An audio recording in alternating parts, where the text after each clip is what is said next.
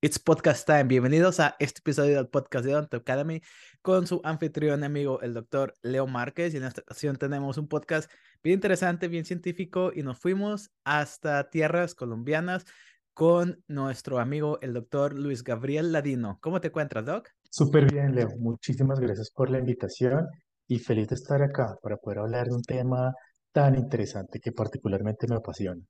Fíjate, Luis, que está muy curioso este tema y a mí me gusta mucho porque creo yo todavía no, no, no me toca practicar odontología fuera de una área estudiantil o de una institución educativa, pero creo yo que eventualmente voy a hacer una odontología basada en evidencia científica y así va a ser la manera en la que yo voy a dictar los procedimientos y, y las cosas que hago. Pero cuando yo estaba estudiando odontología en México hace 10 años, creo que no muchas veces llegué a escuchar esa frase, mucho menos aplicarla. Sí me estaban enseñando conceptos que eran de odontología basada en evidencia científica, pero yo creo que de los 80s, 90s. Yo no sé el panorama en Latinoamérica, pero obviamente ahorita estuvimos platicando fuera de cámaras, pues obviamente tú vives en Colombia, tú has estado estudiando en, en México, tú has estado en Chile, entonces tú has estado por muchas áreas de Latinoamérica y ¿cuál crees que es el panorama de la odontología basada en evidencia científica? ¿O crees que todavía estamos como de repente lacking, como no donde deberíamos de estar? Pues fíjate que es muy interesante porque en mi formación, que ya fue hace algunos años, también estaba esa carencia. Cuando yo me formé como odontólogo hace ya casi 20 años, la formación era con base en libros, quizás en algunos artículos clásicos, Claramente el acceso a lo último que había en literatura no era tan fácil como ahora. Con el tiempo y en los últimos años creo que gracias a que el acceso es más fácil, se puede hablar un poco más abiertamente del tema y se puede aplicar más fácil los conceptos de la literatura a la práctica clínica. A nivel de Latinoamérica me parece muy interesante que hay gente que sí se está interesando más en el tema. Eh, infortunadamente, no siempre se puede hacer de la mejor manera. Fíjate que hay algo muy curioso y es que uno va a un congreso, eso es de Latinoamérica, tú vas a un congreso cualquiera, no importa la especialidad, y hay un apellido que siempre está en alguna de las conferencias, y es el apellido basado en la evidencia. Tú vas al de endodoncia, vas al de estética, al de implante, y alguien siempre, de hecho hay dos apellidos que se repiten siempre. Uno es basado en la evidencia y el otro es mitos y realidad. Esos son los que casi siempre encuentra uno. Quizás lo que me genera un poco de incertidumbre es que muchos de los que ponen este apellido en las conferencias no siempre lo aplican. Y el concepto quizás es confuso y para algunos quizás es una oportunidad para querer venderse, cuando en realidad no están mostrando bien el concepto. Entonces, odontología basada en la evidencia no es mostrar el artículo original, no es mostrar el título, ni mostrar solamente artículos que tengan al final revisión sistemática. El concepto va mucho más allá. No es tan difícil como la gente cree, pero sí es un poquitito más allá de un título. Entonces creo, creo que vamos por buen camino. Vamos por buen camino eh, porque pues ahorita inclusive ya las cuentas más grandes en redes sociales pues son las que están de alguna manera basadas mucho en papeles, o al menos es lo que yo veo, ¿no?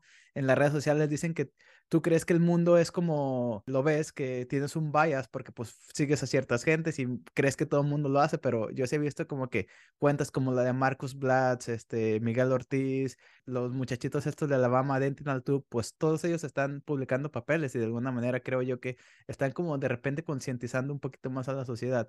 Pero vámonos de regreso un poquito más a tu caso personal y cuéntame cómo fue cuando tú descubriste pues la importancia de este concepto y cómo fue que tú lo empezaste a implementar en tu clínica día a día. Pues fíjate que fue tarde, no fue como cuando me estaba formando como odontólogo.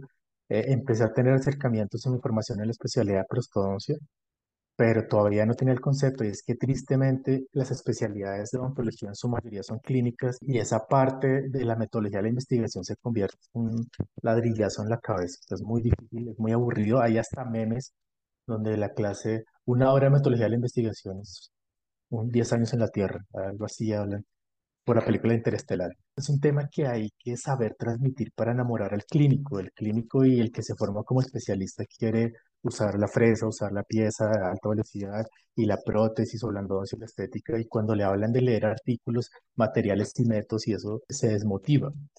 Yo la vine a conocer después de ser ya especialista y empecé a hacer docencia.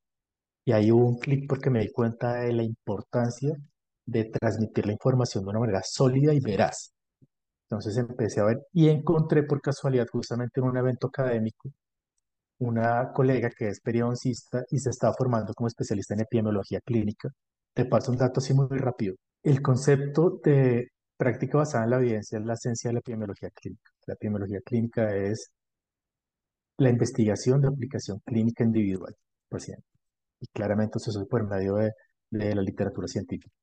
Ella me explicó un poco el concepto y ahí me enamoré y ahí me metí y empecé a formarme como especialista en epidemiología clínica y después en la maestría. Y desde ese día empecé a, a aprenderla y en cuanto pude aplicarla. Y, y de verdad que te cambia completamente la visión de la clínica que puedes hacer. Y la mejora de una manera totalmente ostensible. O sea, la vas a cambiar de una manera determinante. Y es una invitación también a que se den la oportunidad de hacerlo, de saber lo- los fundamentos, lo básico, y su práctica va a cambiar de una manera muy sencilla, porque cuando sepas los tres conceptos básicos y empieces a aplicarlos, vas a dar cuenta que es, además de fácil, absolutamente encantador hacerlo. Antes de meternos de lleno a este tema propiamente dicho, ya que nos expliques exactamente qué es y cómo la podemos aplicar, porque los que nos están escuchando seguramente van a estar pensando, ya me vendiste la idea, dame más, explícame más. Vámonos un poquito a tu historia porque se me hace muy interesante. Eres un prostodoncista de la Universidad del Bosque, estudiaste implantología en la UNAM, en la mayor casa de estudios mexicana. También eres este paisano. Estudiaste tu epidemiología clínica también en Colombia, si no me equivoco. Y ahorita fuera de cámara me comentaste que estuviste en Chile y estuviste, me parece que en Costa Rica también me comentaste. Entonces se me hace una travesía muy interesante y muy peculiar. Entonces, ¿por qué nos cuentas un poco de quién eres tú y toda tu travesía para llegar al momento en el que estás ahorita? Hace un poco más de 20 años yo decidí estudiar odontología aquí en una universidad que se llama la Universidad del Bosque en Bogotá. Eh, es encantadora y fabulosa. Obviamente soy orgullosamente egresado de la Universidad del Bosque. Después de salir como odontólogo, me di cuenta que yo tenía quizás un poco más de habilidad manual que mental. Soy mejor con las manos que con la cabeza. Y en su momento dije, en la juventud y, y todos estos atrevimientos que uno hace, o dice, yo pensé en que la prostodoncia era la especialidad que tenía un componente más grande de arte. Hoy día creo que todas la tienen. Pero esa fue la forma como la percibí y por eso decidí estudiar prostodoncia. Pensé que esa habilidad manual la podía explotar más allá. Me formé como especialista en prostodoncia al conocer toda la parte, eso fue hace 18 años, al conocer toda la parte de restaurativa sobre, sobre implantes, me llamó particularmente la atención de implantología busqué algunas opciones de formación. Ya tiene un referente que la UNAM es a nivel de Latinoamérica en el top 3 y no se mueve de ahí junto a un par de universidades brasileras. Entonces fui allá, tuve la oportunidad de entrar y conocer al gran maestro Mario Humberto Rodríguez Tiscareño, quien es hijo de colombiano, quien es el coordinador del Departamento de Implantología Oral de la UNAM. Hicimos una gran amistad con él, los demás docentes, con mis compañeros. Me formé allá en implantología oral para la- complementar la parte restaurativa con la parte quirúrgica. Regresé a mi país, empecé a hacer docencia, vi la necesidad de complementar, como te mencioné hace un momentito, la transmisión del conocimiento, entonces empecé a formarme en epidemiología clínica, vi que la especialidad me dejó algunos vacíos, entonces la complementé haciendo la maestría en epidemiología clínica en otra universidad muy buena en Colombia, que es la Pontificia Universidad Javeriana. Y hoy día mi vida consiste en unir la prostodoncia, la implantología oral y la investigación en todas sus formas, desde aprender a leer hasta tratar de generar producción científica. Entonces he tenido la oportunidad de escribir algunos artículos, de dar algunas conferencias, de meterme, combinar la clínica con la literatura y sacar un producto. Eso me sirve muchísimo para poder entrar a un escenario de docencia y poder aportar a la formación de muchachos que quieran formarse como especialistas.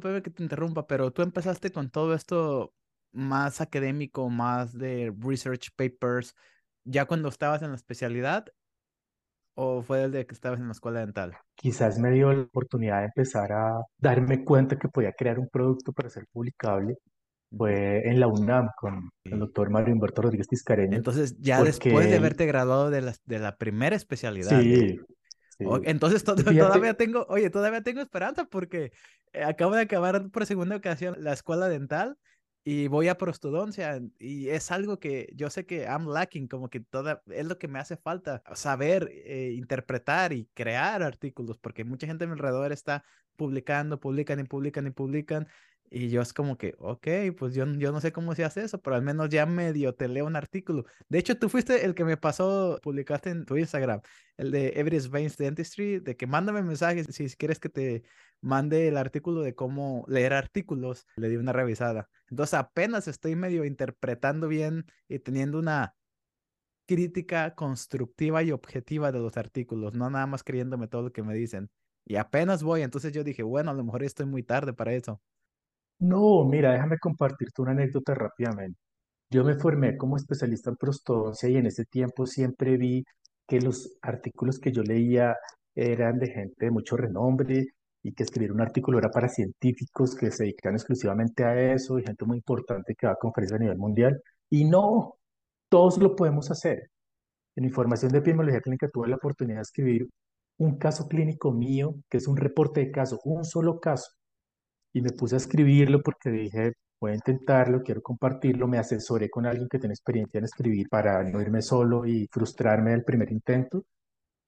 No fue fácil, pero se logró. Y tengo hoy día el orgullo de poder decirte, mira, publiqué mi primer artículo en una revista Q1, que es la más alta revista, que es el Journal of Aesthetic and Restorative Dentistry. Y ahí salió. Y yo no soy nadie, no soy un, un Dennis Tarno, no soy un Marcus Blatz, pero estoy aportando. Y fue muy valioso. Hoy día es un artículo que tiene siete citas. A alguien le pareció que era interesante compartirlo en su documento y no estoy dedicado exclusivamente a la investigación de médico más a la clínica que Puedes hacerle la invitación, para ti y todos los que estén escuchando, compartan. O sea, no solamente es una invitación a que lo hagan, sino que es un deber que lo hagan. Compartan lo que hacen porque eso puede ser muy valioso. Y no, no nos priven de esa oportunidad. Me encantaría saber algo de lo que tú haces en tu clínica, quizás aprender de ahí. un artículo no es tan difícil como uno piensa que puede ser. Requiere trabajo, pero no es algo exclusivo de líderes de opinión y, y súper científicos. Correcto, entendido. Muy bien, entonces tú estabas en la UNAM, estabas estudiando implantología después de haberte graduado de prostodoncia. Primero, antes que nada, ya para seguirle, ¿por qué decidiste estudiar implantología después de la prostodoncia? Y la pregunta es porque Actualmente la especialidad de cirugía oral y maxilofacial, y te estoy hablando de Estados Unidos, que es donde estoy residiendo y estoy un poco más familiarizado, ellos te pueden poner implantes. Peridoncia, obviamente te pueden poner implantes.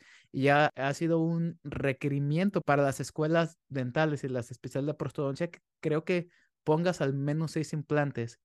Entonces hay unos programas que son extremadamente quirúrgicos, donde pones muchísimos implantes como residente, arriba de 100 hay otros programas que medio se están adaptando y te pueden 8, 9, 10, pero todos los programas de prosto te están poniendo implantes ahorita.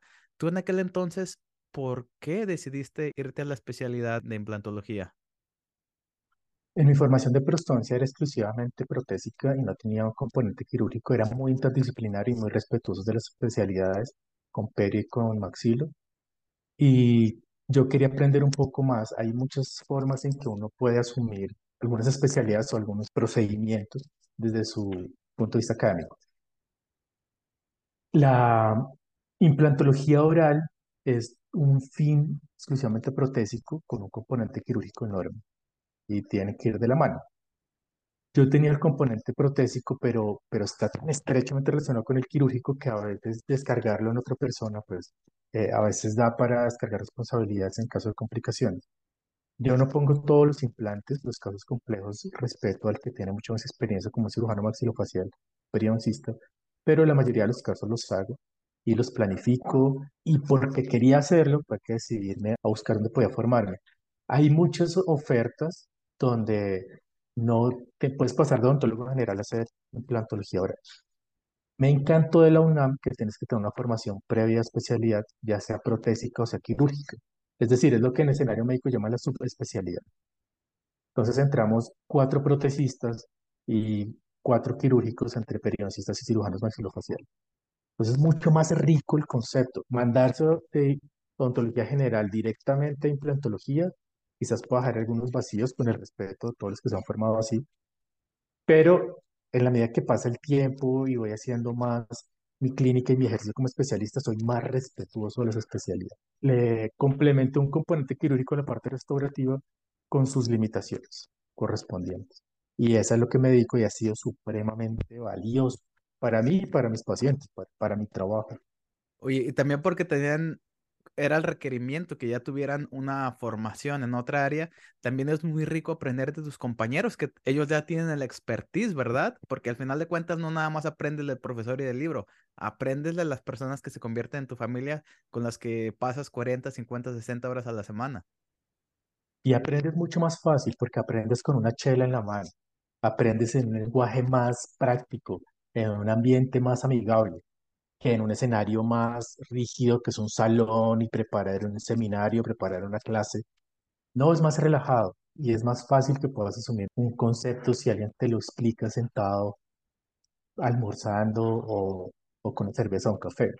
Sí, eso se lo agradezco muchísimo a mis compañeros todos mexicanos con quienes compartí formación en, en la UNAM. Espero que no te hayan enseñado a decir la palabra güey. el acento mexicano siempre me ha llamado la atención porque tienen casi con vocabulario, un, lenguaje propio que a veces es muy atractivo porque es muy interesante los términos que usan. Yo adoro México, adoro al mexicano.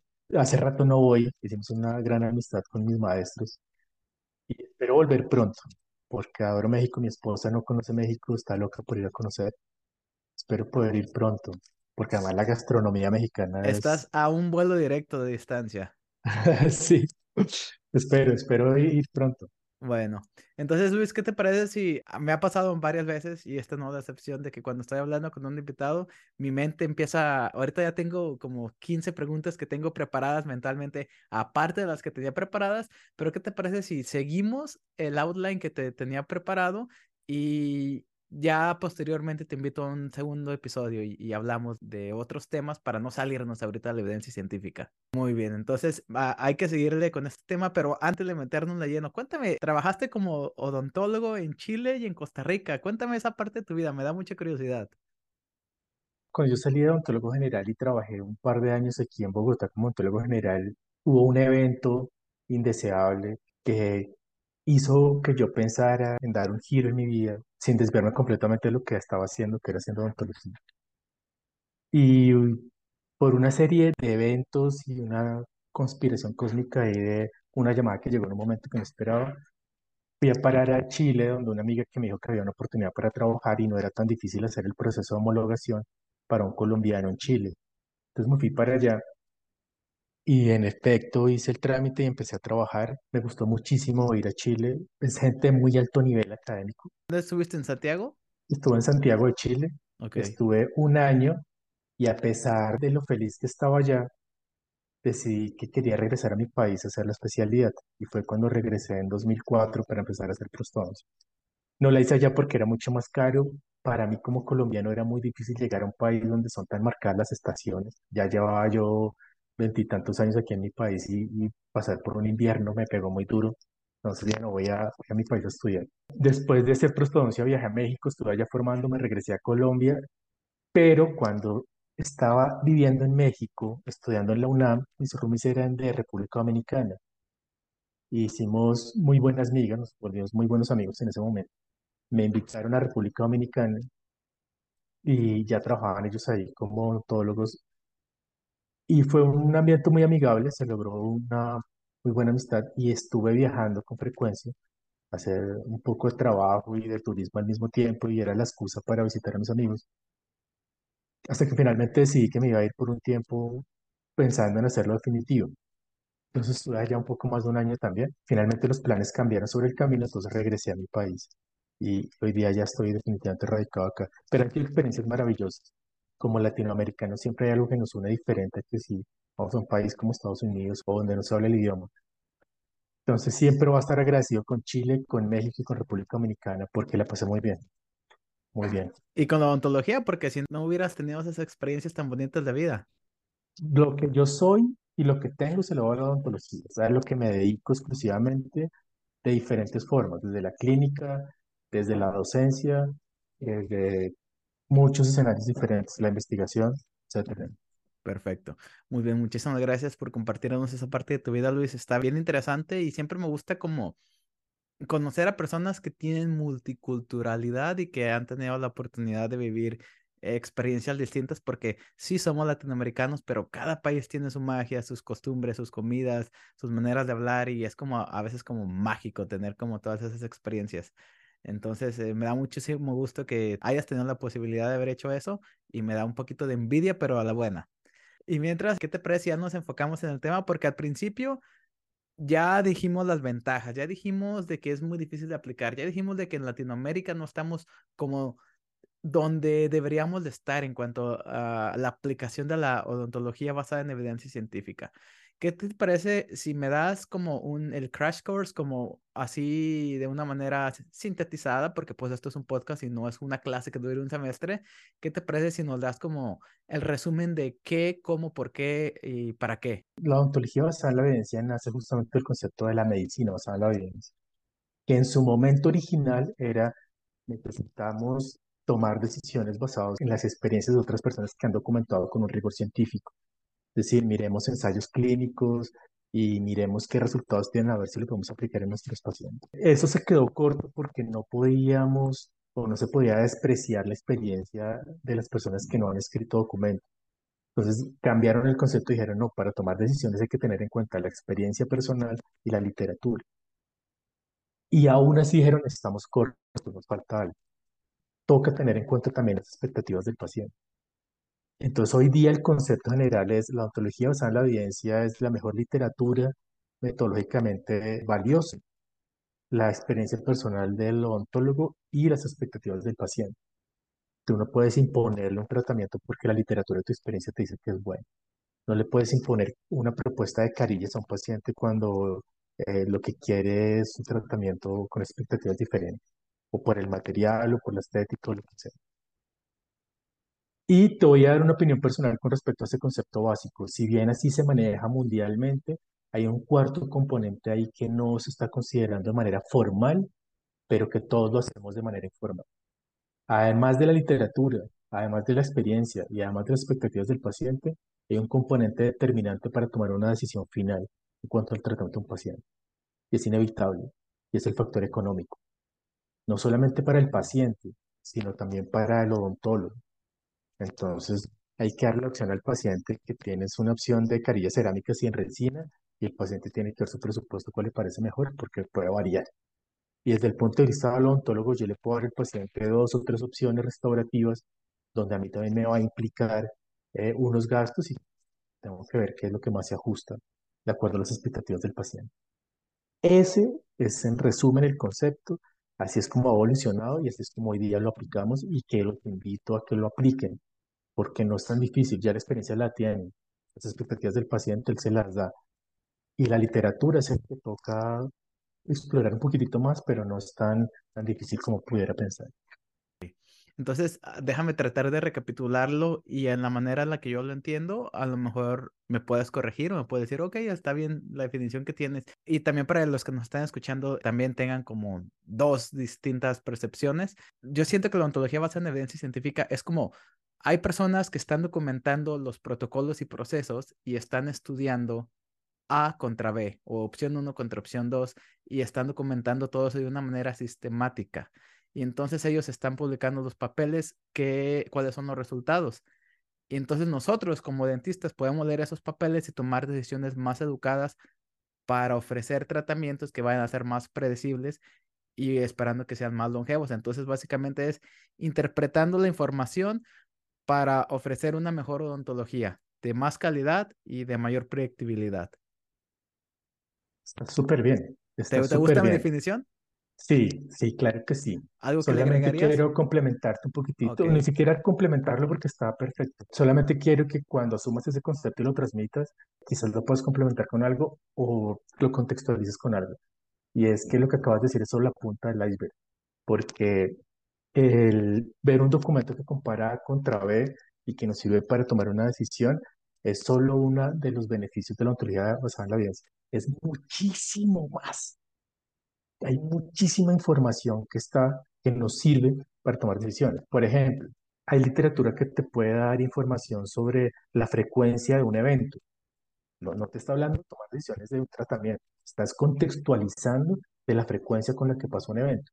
Esos son los llamados estudios de prevalencia. Entonces uno quiere saber qué tan frecuente es el bruxismo en los pacientes, por ejemplo. ¿Qué tan frecuente es la perimplantitis? Eso es una información muy valiosa para contextualizar después una terapia. Hay información que nos habla sobre la bibliometría cada vez toma más fuerza, qué tan frecuente se publica sobre un tema. Eso es súper importante. Ver qué tan frecuente está empezando un proceso después de un espacio de tiempo. Es decir, por ejemplo, hoy día está muy de moda el tema de la perimplantitis, entonces es importante saber cuáles son los momentos críticos en los que pueda aparecer un evento de eso. La perimplantitis es más frecuente en los primeros meses de la colocación del implante, después del primer año o al quinto año, o será que después de 10 años ya no va a tener nunca más una probabilidad. Esa información complementa, o sea, la autoridad de la evidencia no es exclusiva de tratamiento, de terapia. Tiene muchísimo más de dónde sacar. Ahora, vamos a suponer que hay dentistas, estudiantes que dicen, ok, yo quiero empezar a implementar a la odontología basada en evidencia científica. ¿Cómo empiezas? O sea, porque hay muchas barreras. De principio, ¿cómo obtienes los papeles? Porque a mí casi semanalmente me mandan mensajes, oiga, no tiene artículos de este tal, oiga, ¿cómo le hago para conseguir estos artículos? Para empezar, ¿cómo obtenemos la información? Mira, lo primero que lo voy a a una persona que me diga quiere involucrarme más en la práctica de la odontología basada en la evidencia, lo primero que le diría es felicitaciones por tomar la decisión. Lo primero que hay que hacer es tomar esa decisión, dar ese paso, tener esa voluntad propia sin que se lo impongan en, su formación, en la especialidad o en el pregrado. Fíjate que el tema de las barreras es más mental que cualquier otra cosa. Hoy día con Internet globalizado hay muchos recursos para poder buscar documentos, pero ese es solo uno de los pasos y no es el primero. La recomendación sería date la oportunidad de aprender lo básico y lo puedes hacer buscando en Internet quiénes hablan sobre el tema y qué es lo que dicen. O hacerlo más Mira, pues tienes YouTube, tienes Google Académico, tienes algunas redes sociales donde está el mismo Marcus Blatt poniendo documentos. La gente de Dental también son muy, muy pilos haciéndolo. Yo quise aportar un poco a eso y creé la cuenta de Instagram evidence.dent, donde trato de, compartir un poco de literatura que se está publicando recientemente. No quiero, y perdóname porque no quiero que suene a un, una, al oportunismo y hacer publicidad, pero tengo el curso virtual donde, mira, son, son tres días, tres horas cada uno y te voy a enseñar a hacer la práctica odontología basada en la evidencia. Es virtual y en tres días vas a tener todas las bases para empezar a hacer la práctica y aplicar el concepto de odontología basada en la evidencia. Es en español, ¿verdad? Es en español. De hecho, comienzo la otra semana con el segundo curso y eso me sirve para contarte que en la primera versión fue muy enriquecedor porque como era virtual, entonces había gente de México, había gente de Venezuela, de Guatemala, gente de Colombia, obviamente, de España. Eh, eso nos unió de una manera supremamente interesante. Vamos a calibrarnos un poco de cómo estamos haciendo el concepto. Entonces compartimos mucho conocimiento, no solamente el que yo me pusiera a hablar, era, no decir, mire, es que yo hice esto acá en mi país, es que en mi universidad hicimos esto, fue, fue supremamente valioso. hay muchos recursos, hay muchos recursos. Eh, hoy día hay educación formal virtual, educación continuada virtual, donde está este curso y otras universidades que presentan otras opciones. Ese primer paso, felicitaciones por querer interesarse. Y el siguiente es darse la oportunidad de leer. Leer o usar el recurso de Internet para aprender lo básico. No tienen que ir a buscar el libro en inglés de odontología basada en la evidencia, sino no, escuchen lo básico, háganlo de una manera que les pueda parecer atractiva. Busquen a alguien en YouTube que hable de odontología basada en la evidencia. Vean redes sociales, alguien que hable de eso a mí me gusta compartirlo y hablo un poco de ese tema cuando tengo la oportunidad en redes sociales y me cuento personas. Y así hay mucha gente que lo hace. Bueno, y para todos los que nos están escuchando, pues ya tus redes sociales han estado apareciendo a lo largo de este episodio. Este episodio, y como lo es la gran mayoría del contenido en YouTube, es Evergreen, que este video a lo mejor va a ser visto en un año, en dos años, en tres años.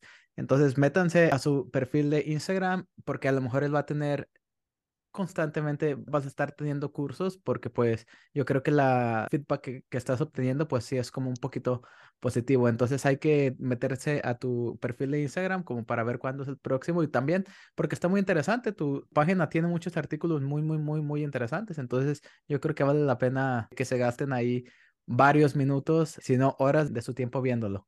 Mira, yo tengo mi cuenta personal, que es luisgabriel.ladino, donde comparto un contenido mucho más informal en español.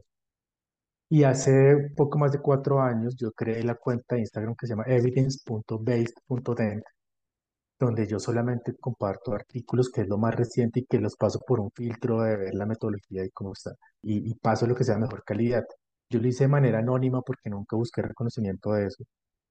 Después del tercer año, o sea, el año pasado recién dije, oiga, yo soy el que la manejo, quiero que lo sepan porque también tengo otras cosas para compartir en español. La cuenta obviamente evidence.base.net está en inglés porque los documentos vienen en inglés. Y fíjate dos cosas. La primera es una forma en que si alguien edita un artículo me puede escribir yo se lo voy a compartir por correo inmediatamente. Y segundo, ha tenido una divulgación tan interesante a nivel mundial que hay autores que me escriben por privado y me dicen, mira, aquí está mi artículo, lo puedes subir, porque eso es lo que el autor quiere, que lo lean. Entonces, además tengo apoyo muy interesante de seguidores de muy alto nivel, que eso le da un poco más de credibilidad al contenido que está ahí. Y una última anécdota con esa cuenta. Fíjate que salió en algún momento el portal SciHub, que permitía el acceso para los artículos de manera gratuita. Y la editorial Elsevier lo ha bloqueado, lo intentó bloquear muchas veces y finalmente lo consiguió y la tiene bloqueada. Ya es muy difícil conseguir algo en los últimos dos años. Yo el contenido que genero lo hago de manera legal porque yo tengo acceso a esos documentos por instituciones y los comparto, pero tengo las editoriales respirándome en la nuca y me quieren bloquear la cuenta. Porque si el artículo salió esta semana o salió ayer y me parece interesante, lo publicó hoy. Y la editorial lo que quiere es que se lo compren, porque viven de eso. Entonces, es muy probable que si alguien que nos está escuchando, nos está viendo, quiere entrar a la cuenta en este momento, le salga un anuncio de advertencia en el que diga que es probable que el contenido de esa cuenta haya sido modificado y que tenga imágenes que hayan sido adulteradas. Oh, ¿en serio? A, sido... a mí no me ha salido. No, es a los nuevos, a los desde el año pasado les está apareciendo porque hay alguien que está empecinado en reportar cada vez que yo subo algo. Incluso que hay artículos que yo subo y son de acceso gratuito, hay alguien que los está reportando. Y el señor Instagram me escribe, hey, aquí hay Te, evaluadores está- te está externos reportando. Sí, y hay evaluadores externos que dicen que esta información está adulterada, entonces están poniendo muchos límites, pero sepan que es totalmente transparente, lo pueden confirmar cuando dan el contenido y todo lo que está ahí, más de 400 artículos de los últimos cuatro años, todo lo que está ahí es de ustedes y es para compartir, están a un clic, que es escribirme, hola, ¿me puedes pasar el artículo? Mi correo es este, lo van a tener inmediatamente. Tus redes sociales han estado apareciendo, las dos, la de tu personal, que es donde están en español, y la de Evidence-Based Dentistry, la, la que está en inglés. Entonces ya lo saben, amigos, aquí tienen al doctor Luis que se está tomando de su tiempo, pues para de repente cambiar un poquito más la dogma en Latinoamérica y educarnos un poquito más. Entonces, Luis, cuéntanos un poquito más, pues ya más o menos nos dijiste que ahorita estamos en la era de la información, knowledge is power, y qué mejor era de que todos tenemos este, pues al alcance de nuestro teléfono, que es muchísimo más poderoso que creo que el Apolo 2, el cohete que llegó a la luna, entonces yo creo que ya es un pretexto. Ahorita las personas que no saben cocinar, no saben idiomas, no saben de temas, yo creo que ya es un pretexto de ellos, porque yo soy muy ferviente de la autoeducación, yo aprendí inglés viendo videos de YouTube, yo aprendí a editar videos, yo aprendí cómo hacer un podcast, todo lo he aprendido yo en, en YouTube y pues sí, creo que el que quiere puede. Entonces, ¿cuál es la percepción que ah, eh, tú has visto de los odontólogos? O sea, ¿están abiertos, están curiosos, están como que dudando un poco sobre la odontología basada en evidencia científica? Cuéntame un poquito más sobre cuál es la percepción, porque pues tú tienes a las personas en inglés, tú tienes el contacto con ellos, de que los que escriben los artículos hasta inclusive te mandan mensajes, a lo mejor te mandan muchos DMs. ¿Cuál es como que la diferencia que tú ves en la comunidad latinoamericana? Pues mira, hay algo muy interesante con respecto a eso y es que el interés por la ontología basada en la evidencia ha ido creciendo y, y creo que ya lo están involucrando más en la formación desde el pregrado y eso me parece muy valioso. Hay gente muy curiosa, particularmente los que más son curiosos son los que se están formando porque quieren hacerlo de la mejor manera. Hay muchas formas de lograrlo o complementarlo eh, con lo que se aprende en la universidad, con, con internet, con red- incluso redes sociales. Pero asimismo, las redes sociales se han convertido al mismo tiempo en un apoyo y en una traba impresionante.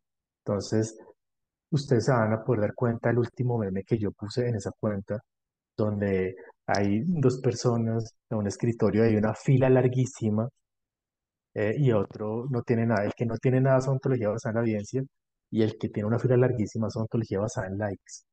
Y es que infortunadamente muchos usuarios de las redes sociales le prestan más atención al odontólogo que muestra el caso clínico, al que se vuelve famoso, al que es atractivo, al que tiene muchos likes, y no al que está mostrando el artículo.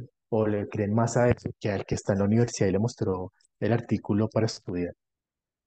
Y hay que tener mucho cuidado con eso, porque hay gente muy oportunista. Yo en redes sociales obviamente la consumo y veo muchos productos relacionados a odontología y hay muchos donde el conocimiento que transmiten es lleno de errores. Mira, una anécdota rapidísima. Acabo de ver una odontóloga en TikTok haciendo un video de casi tres minutos hablando del sellado antinal inmediato, donde no nombró nunca ningún autor, simplemente utilizó el nombre para decir que se puede hacer una serie de pasos para hacer una resina directa. Y es como, hey, el sellado antinal inmediato es para restauraciones en directa. ¿Por qué? Porque estás revolviendo las cosas. Y estaba explotado de likes y de comentarios. Doctora, la amo, el video, por favor haga otro explicando otra cosa. La amamos, la sigo hace mucho tiempo. Y son likes donde la información está completamente llena de errores. Ese tipo de cosas es lo que nos estamos encontrando y por eso la invitación es a ser críticos. La odontología basada en la evidencia te da herramientas para ser críticos. No creas todo lo que te dicen. Procura evaluar bien lo que te están diciendo y aprender a filtrar lo que puede ser un error. Entonces es- están esas dos caras de lo que puedes encontrar en Internet, particularmente en redes sociales. Gracias por todo lo que nos has estado explicando y es muy interesante. Yo creo que el hecho de que las personas estén escuchando este tema y de que todavía hayan escuchado esto quiere decir que están muy interesados. Y déjame decirte que tenemos una comunidad fuerte, una comunidad que está creciendo y esperemos que esto te ayude como a de repente llegar a, a más estudiantes y a más jóvenes eh, dentistas y que te empiecen a mandar por ahí este, mensajitos para recibir los artículos y que ellos solos empiecen a crear un, un criterio y adoptar este tipo de odontología, vaya. Y pues te agradezco muchísimo de tu tiempo. Como ya te dije, vamos a grabar un segundo episodio. Al ratito aquí fuera de cámara discutimos el tema y los ins and outs. Pero muchísimas gracias por todo tu tiempo. Ha sido una plática bien, bien, bien, bien interesante y bien amena. Leo, muchísimas gracias por la invitación. Espero haber logrado aportar un poco a todos los que vieron esto y lo escucharon. Es muy interesante y es muy bonito todo el concepto de ontología basada en la evidencia. Ojalá se la oportunidad de explorarlo. Y si por ahí tienen alguna duda y creen que yo les puedo aportar, cuenten con eso por medio de las redes sociales. Y claramente puedes contar conmigo para, para un segundo video. Cuenta con eso. Muy bien, muchísimas gracias Luis, aprecio muchísimo de tu tiempo. Y pues ahí lo tienen amigos, el doctor Luis Gabriel Latino desde Colombia, que nos compartió pues toda esta información tan interesante y pues estén buscando el segundo episodio en el futuro. Y como ya lo repetimos varias veces, si tienen alguna duda, quieren conocer algo un poquito más, alguna inquietud, pues lo pueden escribir. De preferencia, yo creo que en la cuenta en español, pero también vayan a seguir la cuenta en inglés. Chao. Muy bien, nos vemos amigos en el próximo episodio. Bye bye.